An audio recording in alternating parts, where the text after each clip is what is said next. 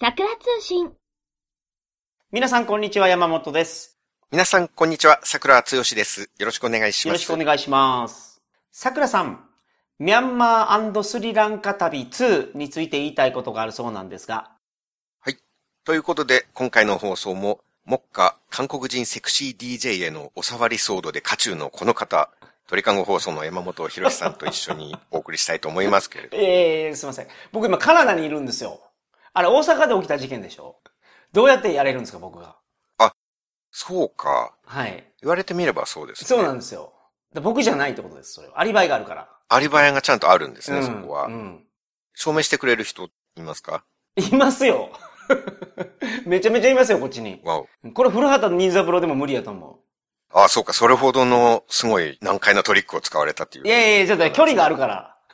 飛行機で12時間以上の。なんか拡散されている動画はいはい。会場でこう、セクシー DJ が客席に近づいている場面の動画。うんうんうん。なんか、客席から露出 DJ に向かって伸びている手の内一本が山本さんの手に似てるっ ていう情報がなんかああ、なるほど。寄せられているとかいないとかっていう、あね。あ、ああ、ああ、なるほど。その僕がそのあのね、あの、ワンピースのルフィみたいなあれやったらね、カナダから手伸ばせるかもしれないですけど。はい。ただ、目撃情報はなかったんでね。 それあったら多分、それこそバズると思うんです、その写 真が。あ、手が伸びてたら大阪の人たちみんななんか、はいなんか長いのがなんかあるっていう。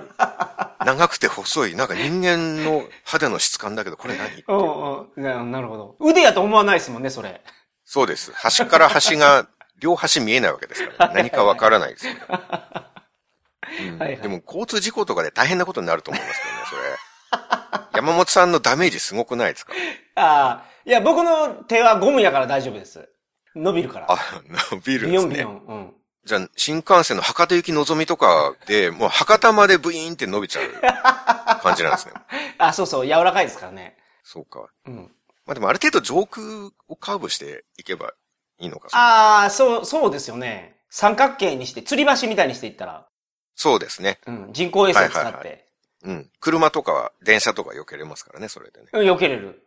じゃあ、真上から手が降りてくる感じになるんじゃない会場ではそうですね。かで会場の入り口から入っていって、 あ、入り口から手入れないといけないんですかあれ、屋外でしたっけ屋外じゃないのあれ。あ、屋外会場でしたっけあ、じゃあ上からでいいのか。 はいはいはいはい。屋外でいいですからね。うん。まあでも、まあ失礼しました。あの、縦の空にということでね。 いやいや、空にって腕はのいですか、田腕の空 にです。縦ってそういうことか。はい。人の手ってことね。はいはい、はい。うんうん。まあ世界には自分とそっくりな腕を持つ人間が3人はいるといやいや、言わもっれてといおまるすやかろら。。いや、もっとおるやろ、それは。まあ似てるうちの、まあ一人がお触りをしていたんでしょうね。あはははは。はい。なるほど。まあちょっと誤解を丁重にお詫びしまして、はい。お許しいただいたところで旅の話に行きたお願いいしますと。思いますが。はい。最後に行った海外がミャンマーとスリランカでございます。はいはいはいはい。コロナ直前なので2019年、もう4年も前になってしまいました。うーん、そんなに前ですか最後に海外に行ったのが。そうですね。これはクラウドファンディングのリターンの履行のために、あの、旅先から絵はがきを出しますっていうはいはいはいはい。リターンがあって、そのために行ったんですけれども、うんうんうん今考えてみればギリギリの時期でしたね。あはは、コロナがあったからそう、あと1年遅れていったら、もうコロナ直撃でリターンの約束を果たせなかったっていうことにうーん。なりました。うん。まあ、この翌年はパンデミックプラス僕は家庭の事情で浜松からすら出られなくなってたんで、うん、そうね。その当時、桜さんはヨーロッパに行く予定がありました、ありましたけどね。そうですね。準備して。それももう一週間前に、出発一週間前にキャンセルになりましたからね。うーん。まあ、この時は、おまけにその翌年どころかその年の旅行から帰った直後に、ミャンマーではクーデター、スリランカでは同時多発テロが起きるっていう、はいはいはいはい。まあ、いろいろギリギリなタイミングだったんですよね。確かに、確かに。ただ、旅行作家としてはギリギリで事件を買わせてしまったっていうのが良かったのか悪かったのか微妙ではあるところで。よかったんじゃないですか。 その、今回その買わせなかったら、えあその命の危機があった事件があったでしょ まあ、ホテルの爆発に関してはそうでしたけ れども。じゃあ買わせてよかったに決まってるじゃないですか。うん。ただ、直撃しなければいいって、まあいいっていうのもあれなんですけど、え、 そまあの、結局確率は低いわけですよ。えその自分が住んでるホテルが爆破される確率ってことうーん、まあホテルに泊まったとして、まあ具体的に言うとあの時は爆発したホテルに泊まることを考えてたんですけど、はいまあ自分の部屋で寝てたら多分大丈夫だっただろうし、うん。体調悪かったからね。はいはいはい。たまたま朝の決まった、その瞬間の時間にレストラン付近にいたら、まあああ、そうか。ちょっと命が危なかったですけど。ホテルの建物すべてがバラバラに粉砕爆発したわけじゃなくて。全開したわけじゃないんですよなるほど、なるほど。 1階の、まあ、朝食会場が爆発してたんで、あの時は。なるほど。ので、だから逆に、ミャンマーを旅行している真っ最中に、コロナのパンデミックとクーデターが起きて、うん。命からがら出国してスリランカに着いたら、同時多発テロが起きるっていう、ギリギリ全部食らうタイミングになってたら、まあ、それはそれで上中下3冊くらいの長編で旅行機が 確かに。かけたのにとか、なるほどね。そういう不謹慎なことをね、うんうん人が亡くなっている出来事に対して、こういうおちゃらけたことは言っちゃいけないなとうん。思いますけれども。うん。まあ、職業病なんじゃないかな、これは。まあそういう点はあると思いますね。うん。モラルがね、うん。その辺に関してはモラルが欠如してしまうといううん。う傾んうん向うが、んうん軽薄の星のもとに生まれている ので、どうにも不謹慎が止めらあ、れそうなやったい。んや。ええまあちょっと旅から数年経ってはいますが、旅の経験は話さないともったいないということで、はい。そのミャンマーとスリランカ旅を振り返ってみたいんですけれども、うんありがとうございます。パート1の収録内容は覚えていますかあの、ホテルが爆破したのは覚えてます。それはまた違う。それはおまけ放送の話で すね。あ そうでしたっけ。はいえっと、覚えてますよ。クラウドファンディングのハガキ出したやつでしょ。はがき出したやつうん。はっていうか。出しましたみた 泣いきな出。したやあつの、でしすょごく、歩いて、炎天下の中、ハガキ書いて送ったよっていう話をしてたのを覚えてます。うん。うん。熱かったっていうそれです。はい。話はね。うん。うん。覚えていると言えるのだろう。 それは。覚えてるじゃないですか。今目つぶってもありありと思い出してましたよう。ん。収録風景を。まあ、大体暑い中歩いて絵はがきを出したという話をした回だったっていう感じです、そね。うで。す。はい。はい。まあ、いいでしょう。ちょうど1年ぐらいうん前なんですけどうんうね。んうんあの、ナンダマニア寺院の話なんかをしたは回いだったはんいですね。はいはいはい。ナンダマニア寺院って、ナンダマニアっていうミラクルギャグで大爆笑をさらったことでおなじみの、えー全然記憶にない、その大爆笑は。あの伝説の回でござ いあ、ます。そうなんですか。あれがパート1ですね。あ、あそれがパート1なんや。はい。はい。パート1といえばこのギャグですねそ。のギャグ。はいはいはい。うんなるほど。なんだマニア人ってなんだマニア。ああ。やっぱね、それ受けたんやもんね、だってその時には。うん。うんうん。それ何回も使いますよね、ここでも。そうなんです。うん。旅先って気分が高揚してますから。ああ、そうそうそう。それわかる。うん。うんもう日本を出て非日常の世界の住人になるわけですから。うん。うんうん。まあなんかこういうわけわからないこととかを言いたくなるんですよ。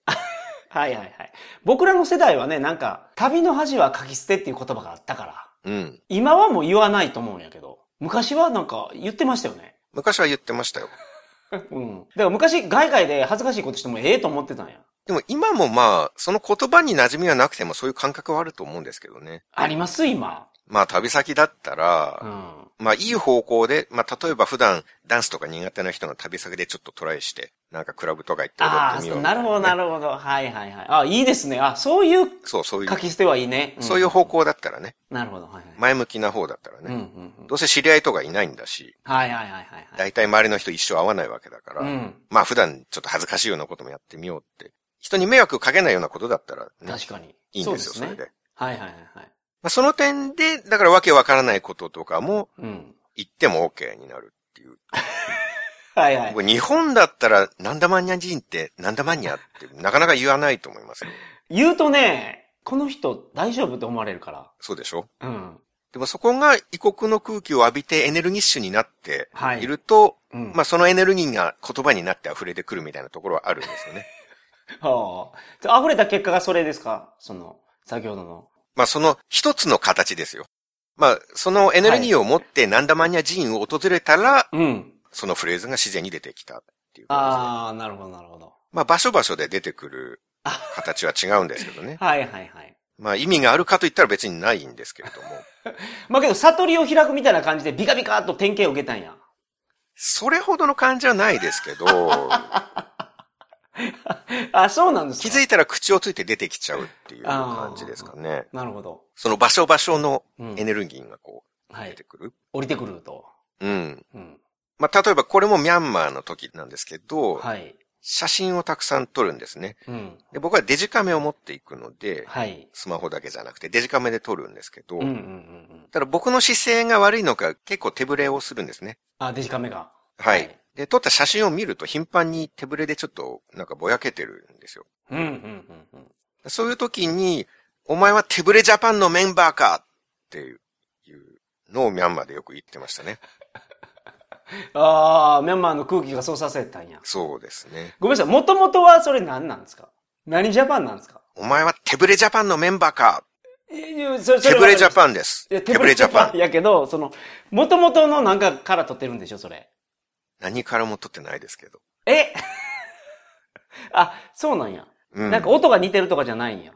あ、まあ、それで言うと何ですかジーコジャパンとか。あ、そうそうそうそうそう、そうなんやけど、そのなんか、 ジーコと手ぶれって遠すぎるじゃないですか。ジーコと手ぶれは遠いけれども。うん。なんかその、あったのかなと思って。まあでも遠い場所に旅に来てるわけです から、遠くてもいいんですよ、そこは。ああ、なるほど。遠くても全な然。はいはい。なんか、だからそういうノリになっちゃうんですね、けど、桜さん。これは海外行旅くと。の高揚感なんですよね。なるほど。日本の感覚で想像してもこれはわからないと思いああ、ます。そうか。行ってないからね。うん、そうなんです。うん今こうして日本に我々がいてっていうか、ままあ僕、カナあ、ダに山いま本すけさんどは海外ですが、少なくもでも自分の家にいるわけじゃないですか。 あ日家常ではあると思うんで すよ。あ、家にいる。はいはいはい。うん、その日常的な感覚ではちょっとね、この手ぶれジャパンは理解できないと思うんです。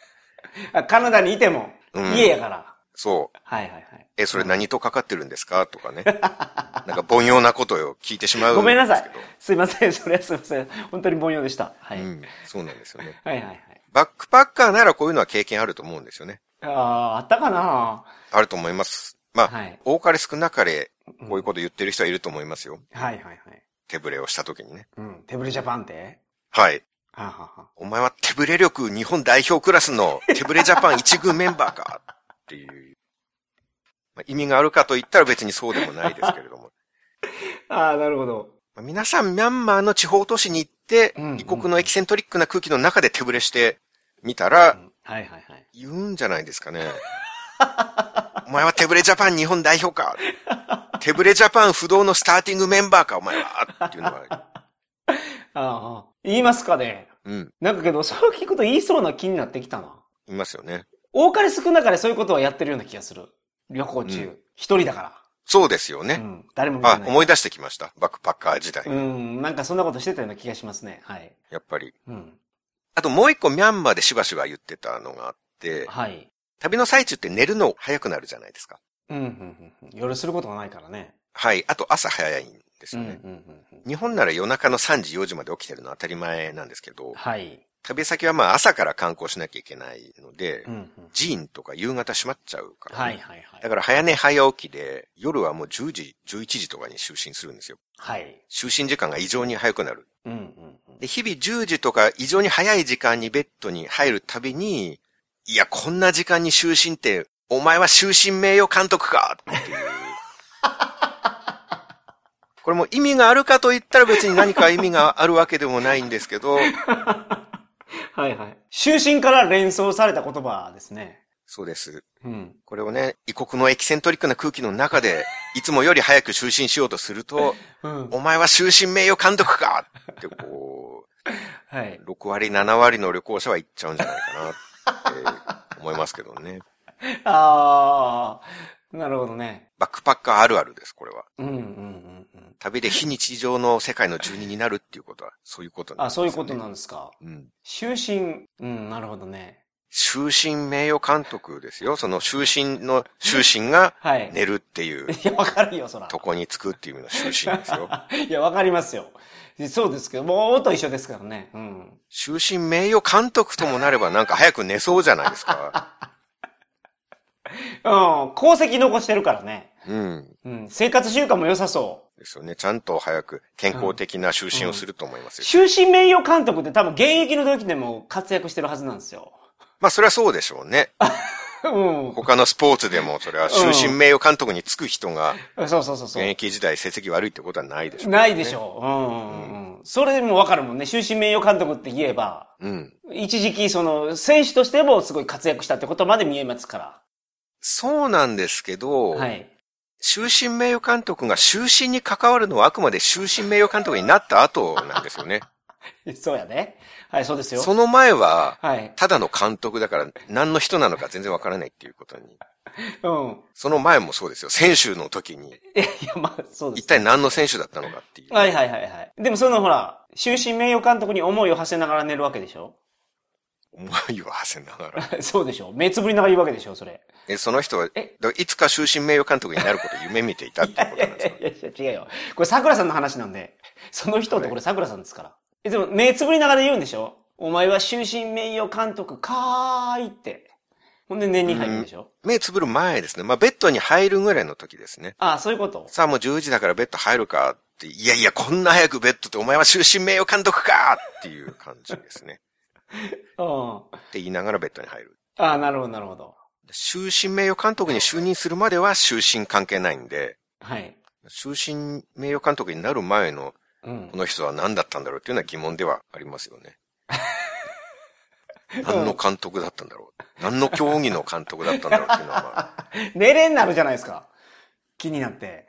まあその時は気になってなかったですよ。ああ、なるほど。旅、旅先の高揚感で。あ、旅先の高揚感でこういうこと言っちゃうっていう話ですもんね。これうんだから日常の中で突き詰めていくとこういう凡庸な疑問が湧いてきますけれどもね。はあ、はあはあ、また旅先だと違うんですよ。全然の疑問にも思わないってことですね。ただそういう旅の高揚感で言えば僕一番強く記憶に残っているのがヨルダンなんですよね。はいはいはいはい。中東なんですけど、うんうんエジプトの上、うんうん、うん。イスラエルの右ですね。はい。ヨルダンってうん。英語だとジョーダンなんですよ。うん。ジョルダンって言いますよね。まあそうですね。うんえっと、J-O-R-D-A-N っうんていう綴りで、まあそのまま読むともうジョーダンうんになるんですよね。うんうんうん。 R を強調するとジョルダンになうんうるとん思うんですけど、うん。なんかけど、そこ出身の人ってそれ言ってると思う、ジョルダンって。ヘブライ語の発音だとヨルダンになるらしいんですよ。なるほど向。こうのね。うんうんでも英語だとジョーダンなんですよね。うん。うん。なんか、スペイン語とかそうでしょ ?J とかの発音がなんか、消えますよね。スペイン語は J は、あの、ハ行になるんですよね。そうそうそうそう。ハレルヤもハレルジャって書いてますもん。う。ん。ジャパンがハポーンですから。ああ、なるほど、なるほど。ただ英語だとジョーダンだと。はいはいはい。で、当然、ヨルダンで街を歩いていると、しょっちゅうその、ジョーダンの綴りを目にするんですねう。ん、うん、うん。で、当時僕は街を歩いていて、そのジョーダンの文字を発見して、なおかつ周りにあんまり人がいない時っていうのはは、いはいはい。ちょくちょくそこで立ち止まって、うん、で、両手を振りかざして、うん。 J, O, D 貯めて、A, N っていう、この決めポーズをやってましたね。そのジャパンを、ジャパンえ、J, O, N? あ、ジョーダン。ジョルダンのはいスペルをそのままやってただけ。これ、元々のなんかがあるんですか はい。ごめんなさい。あるんですね。まあ、これをご存知ないっていうことで すね。まさかの。いやいや、もしかして、いや、わからない。聞いたことあるかもしれないです。誰のギャグですか若い方はピンとこないかもしれないんですけど、これはうジョーダンズの決めポーズなんですね。ジョーダンズ。はい。ジョーダンズ、三股又蔵さん。はいはいはいはいはいはいはい。これはジョーダンズの決めポーズというか、もともとは武田鉄矢さんのうん。海援隊のジョーダン、ジョーダンっていう歌の振りがあって、それをジョーダンズがちょっとアレンジしたポーズなんですよ。なるほど。だからジョーダンの JODAN をこれ体で表す。はいはいはいはい。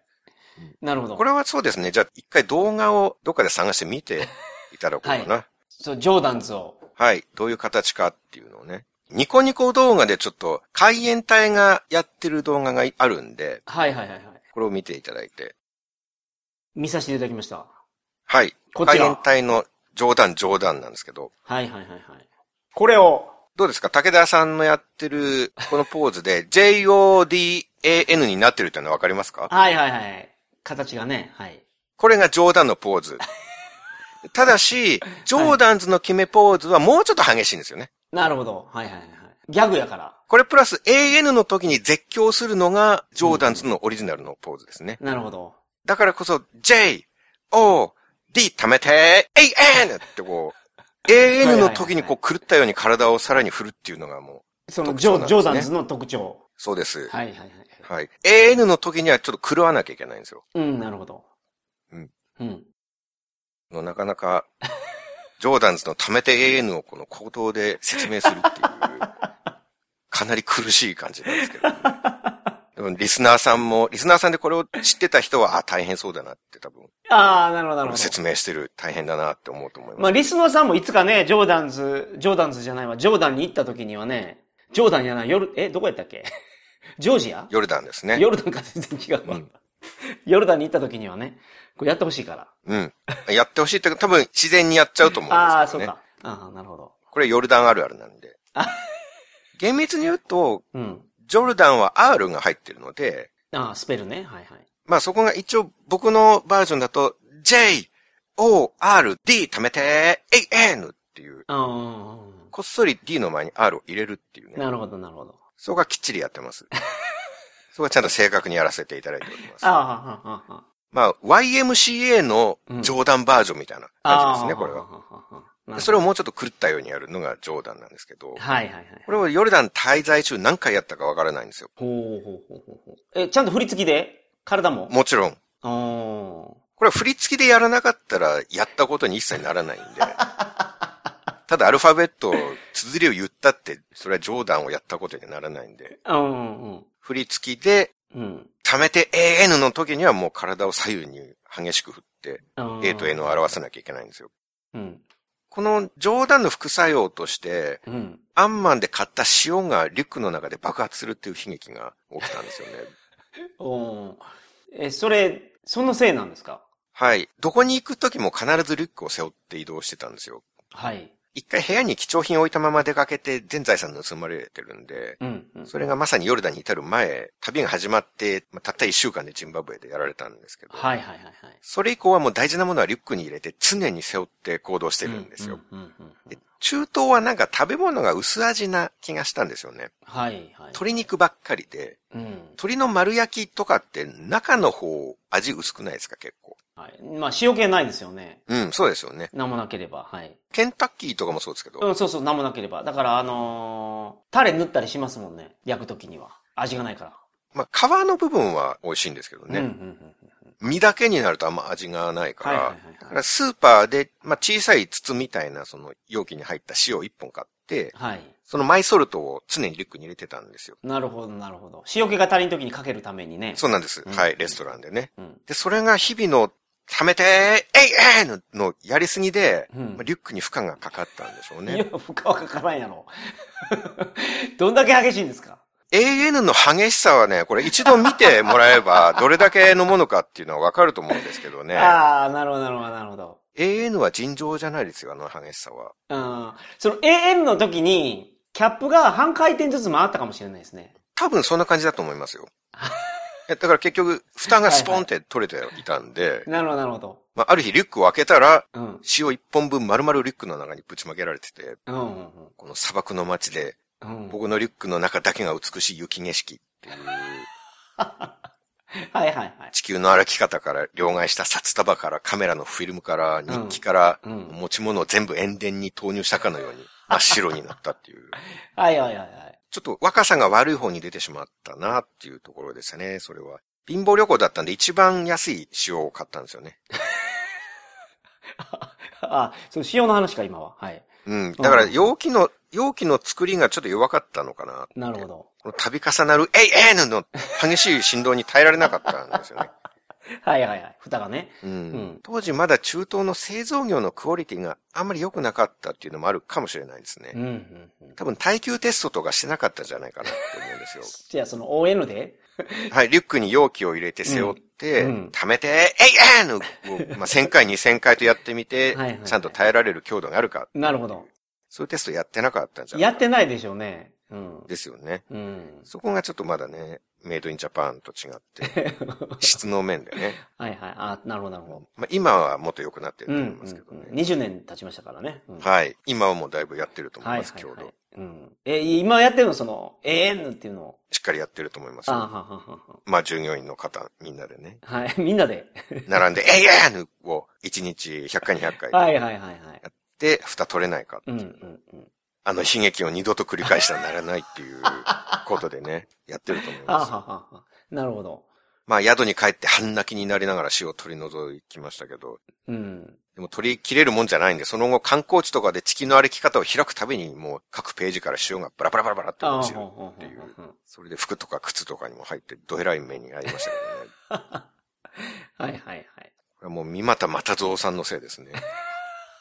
もっとソフトなポーズに設定してくれればよかったなっていう。蓋が飛ぶようなポーズにしたから。そうです。うん。 AN をもうちょっと穏やかな感じにしてくれればよかったんですけどね。 まあ、あと、ちょっと、今回の収録を経て、うん。もうちょっとメジャーなポーズにしておいてくれたら、話通じたのにっていうのは思いました。まさか、説明から入らなきゃいけないとは思わなかったんで、まさか。はい。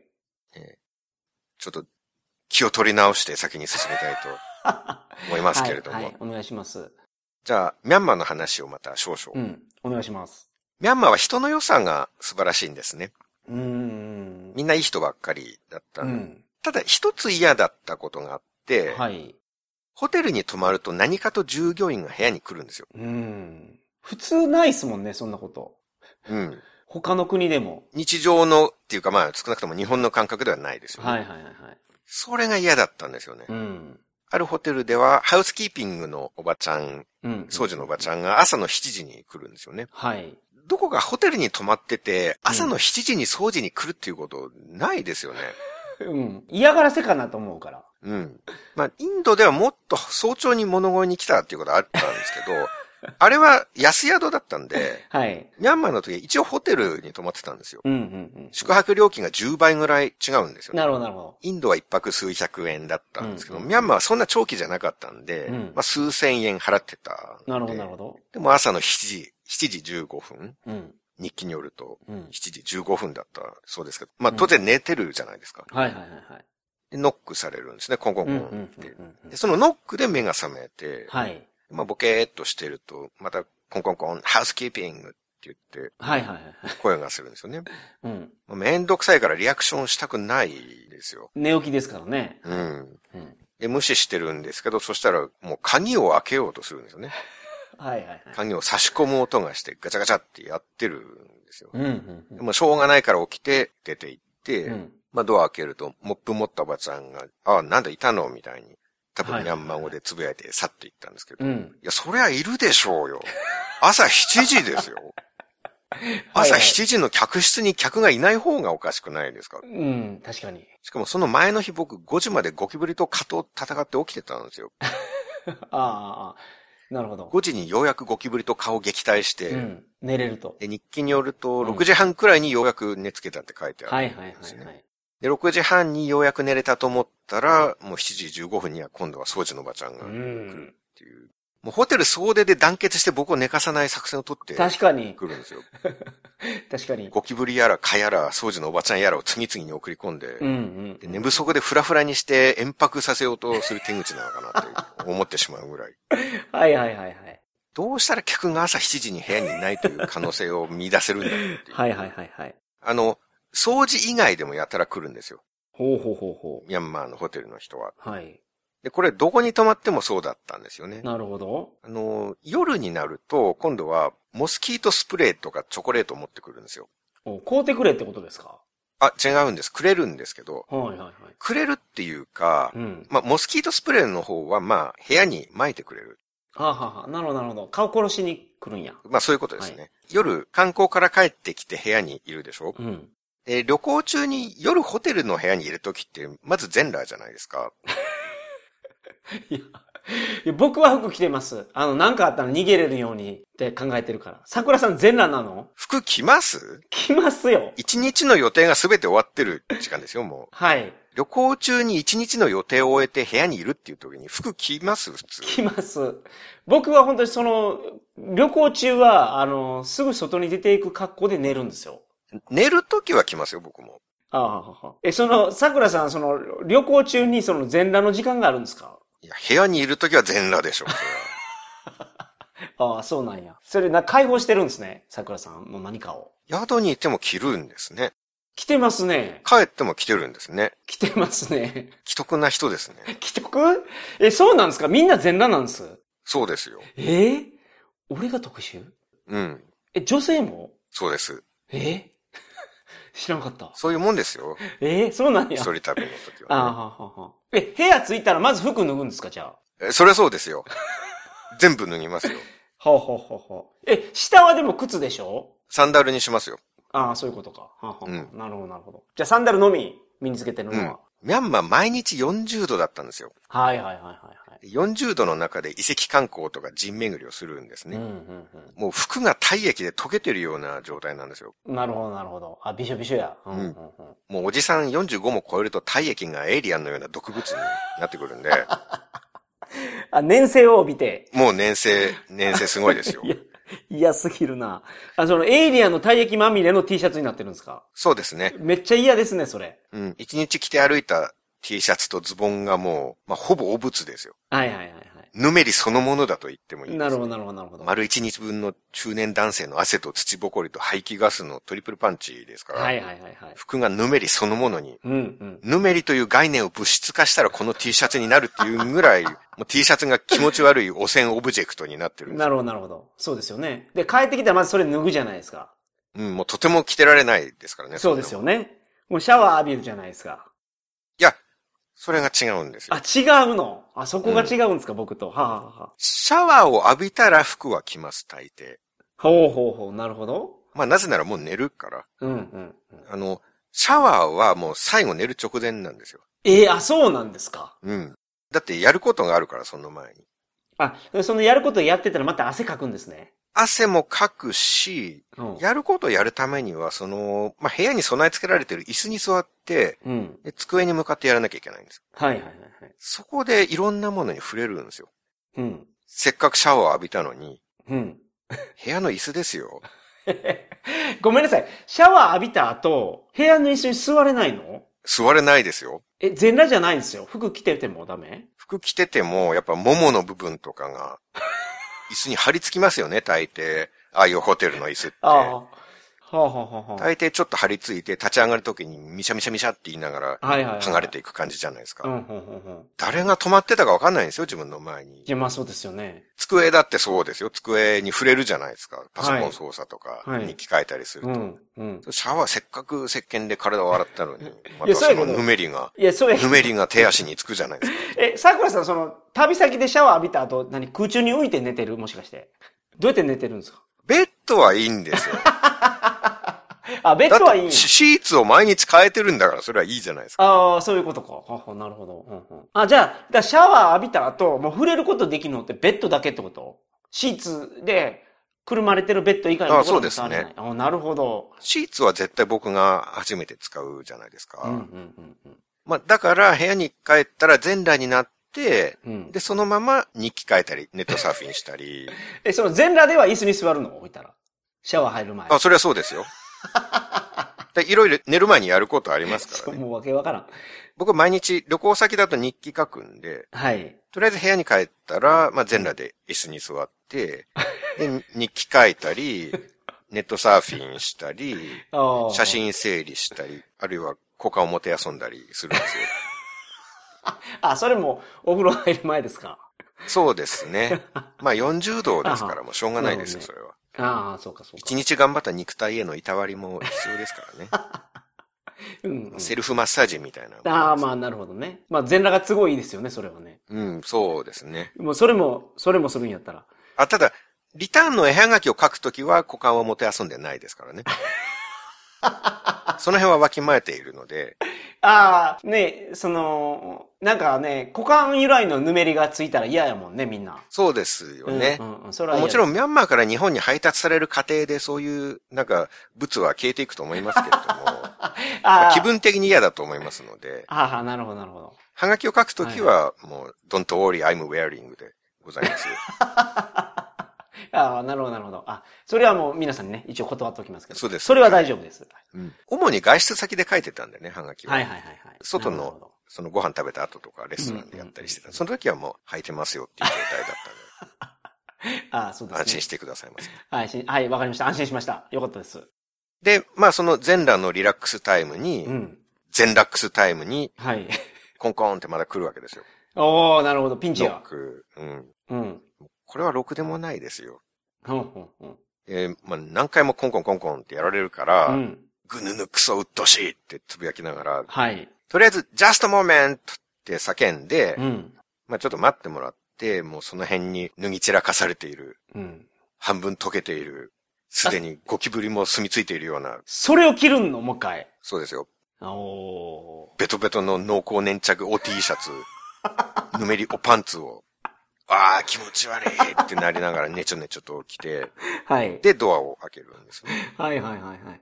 で、そうすると、ホテルの従業員さん、まあ、大体若い女の子なんですけど、ほうほうほうほがいて、まあ、スプレーを持っててう。う、ん。モスキートスプレーって言ってはい、はい。くるんですよ。うん。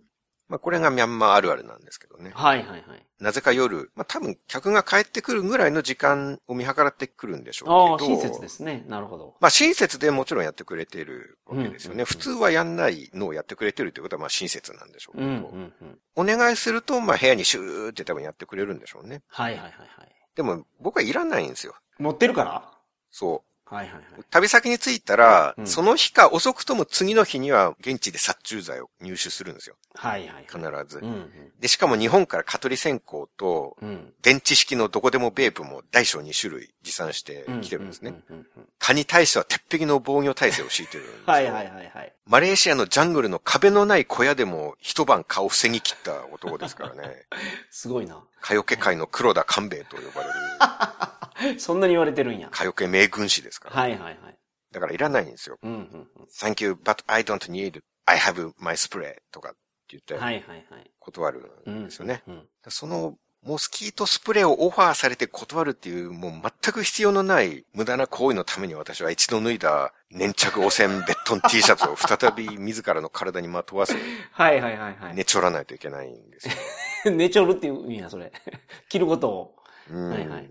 勘弁してくれって思いうんうんますよ。うんモスキートスプレーじゃなくてプレゼントっていう場合もあるんですけどね。おー、なるほど。おシャツを身にまとってドアを開けたうら、ん。それも若い従業員の女の子が、はい。プレゼントとかって言って、うんメモと小さいチョコレートを渡されて、おで、メモには手書きで、I hope you enjoy staying our hotel とかって書いてあるんですよ、ね。ああ、いいじゃないですか。心温まる感じの。うん。まあ、で、おまけにチロルチョコみたいなうんミニチョコをくれて、うんうんまあ、その細かい気遣いをしてくれてるんですけうど、ん。はい。気遣いをしてくれるんなら、その部屋にいる客はそっとしておいてあげるっていう、そっちの方の気遣いを僕はしてほしいわけで す。はい。なるほど。手書きのメモをもらっても別に特に心を動かされるものはないですしね。 ああ。え、けど若い女の子なんでしょまあ、そうですけど。うん。心動かないんですかいや、I hope you enjoy staying our hotel ですよ。うんうんうん。快適にお過ごしくださいみたいなはいはいはいはい。感じでしょ。もう、うん外交的も外交的 っていうか、ああ、はんはん俺には別に心動かされないでしょう。なるほど。風俗ならまだしもですよ。そこの話。はい。風俗で すら、はあ、はあはあ、風俗で手書きメモを渡されるタイミングって帰る時でしょまあ、風俗だとしたらそうでしょうね。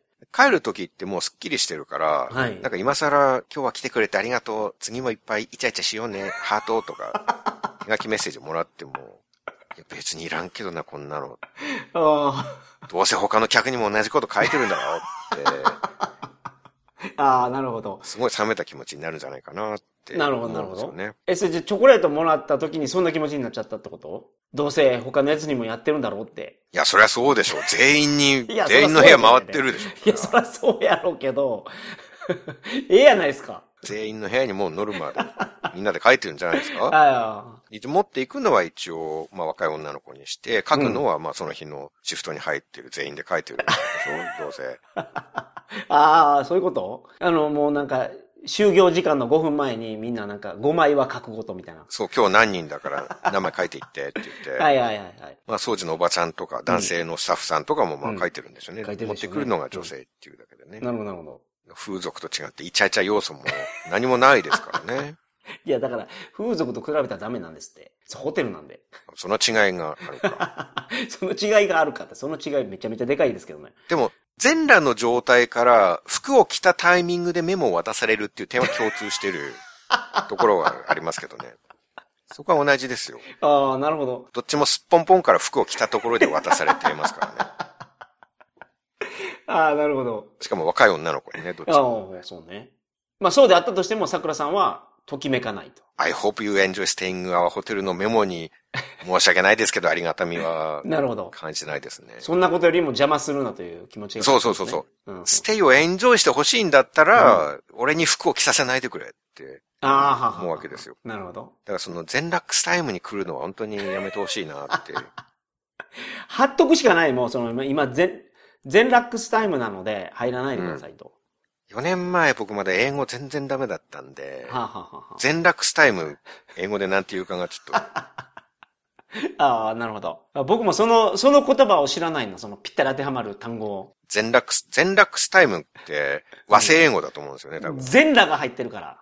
うん。全楽タイムあるいはラタイタイム。はあ、はあはラタイタイムも和製英語でしょあ、はいはいはい。多分辞書調べても出てこないと出てこないでしょうね。うん。新しい言葉やかそうですね。ら。うん。 乗るとしてもまあ、来年、再来年とか、おーこれから先ですよ。はいはい、そうです、そうです。のでまあちょっとね、 そこまで、まあ張り紙まで考えが至らなかったうん、うん、うんんですね。、うんうん。たまに夜遅めに帰ってくると、はい。部屋の机の上にメモとチョコが置かれてるってことがあるんですうん、うん、ね。うんうん。だから、客が部屋にいなかったら、勝手に鍵開けて入って、メモとチョコ置いていってるんですよ。うん。ということは、もし僕が在室中にめんどくさいからってイルス使っても、うん。もう鍵開けて入ってくるっていうことですよね。そういうことですね。そしたら全裸で遭遇することになります。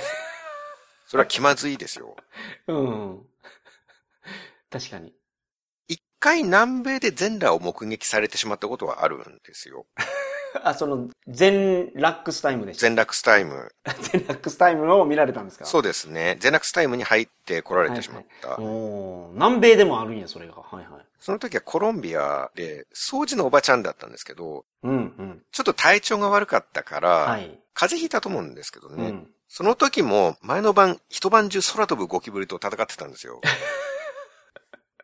はい。今でも忘れないですけど、カルタヘナっていう海辺の街で、うん。夜中にフライングゴキブリが立て続けに降ってきて、はい。降ってきたんですか、しかも。降ってきましたね、天井から。最悪やね。うん、もう屋根が、なんか藁でできてるみたいな感じのところで、はいそ。の屋根に住んでるゴキブリ、はい。フライングゴキブリが、すごもう何匹も降ってきて、すごいところやな、それ。はい。もう朝まで大立ち回り、ですよねして。はい。で、肉を切らせて骨を断つみたいな苦闘をこなした結果、体調を崩したんですよ、僕は。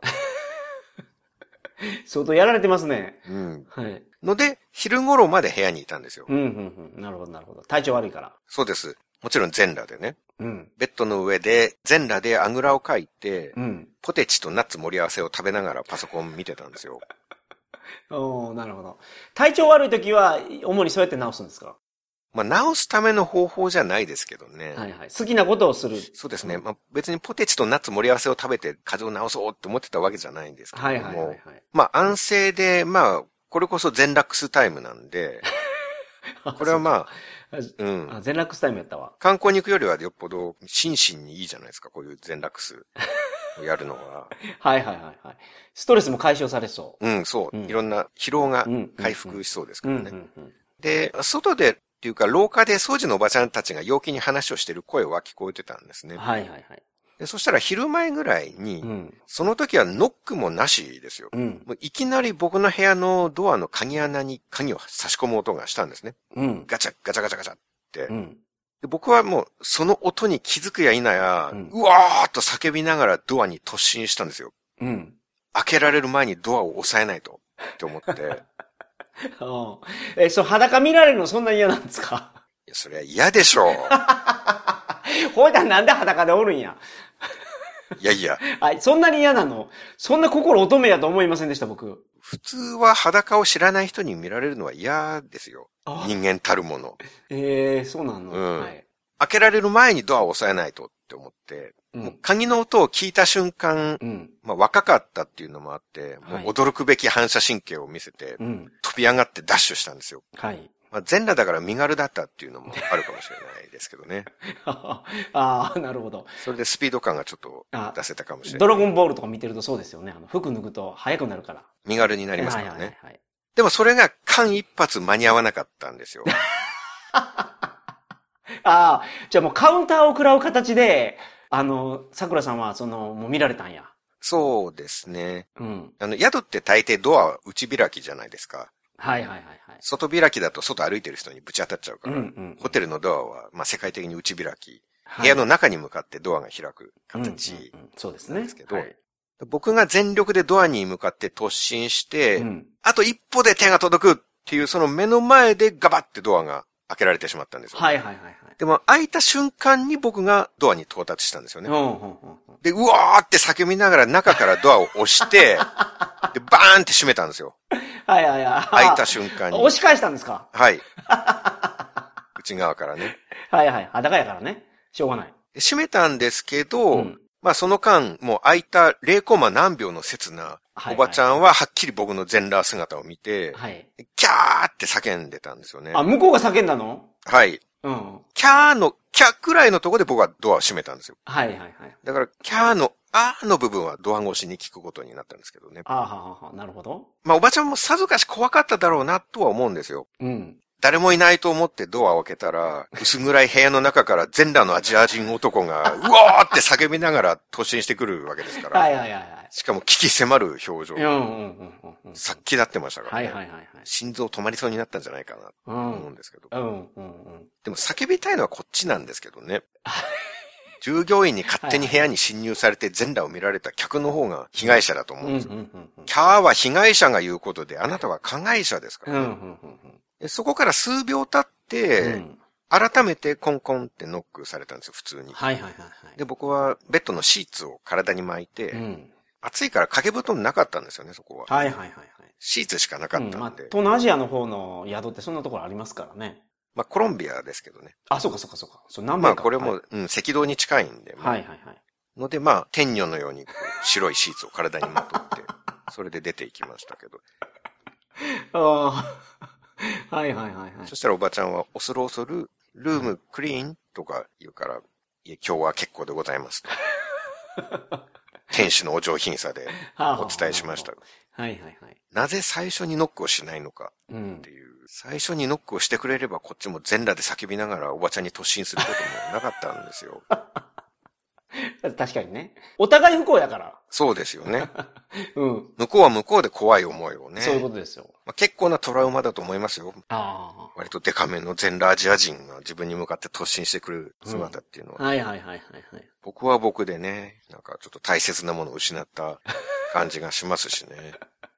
ああ、乙女の純血みたいなやつが 傷つけられたってことう ーん。まだもうちょっとこうベッドでゴロゴロしてる全裸とかだったらいいんですけどね。ああ、なるほど。危機迫る表情でうわーって突進していあーなるほくど全裸を見られるのはちょっと、ああ、そうやって取り乱してるところを見られたのがそうダメージ辛いってがこと大ね。きいですね。はそはうははいううんうんうん余裕のないところを見なるほどられたっていう感じはいはいはでい、はい。わかる、それわかる。男はあたふたせずこうデンと構えてるそういう方ことがですよ。ね、モテるじゃないうんでうんすか。うんうん。取り乱し全裸だったので、ちょっとこれはね、 恥ずかしかったですね。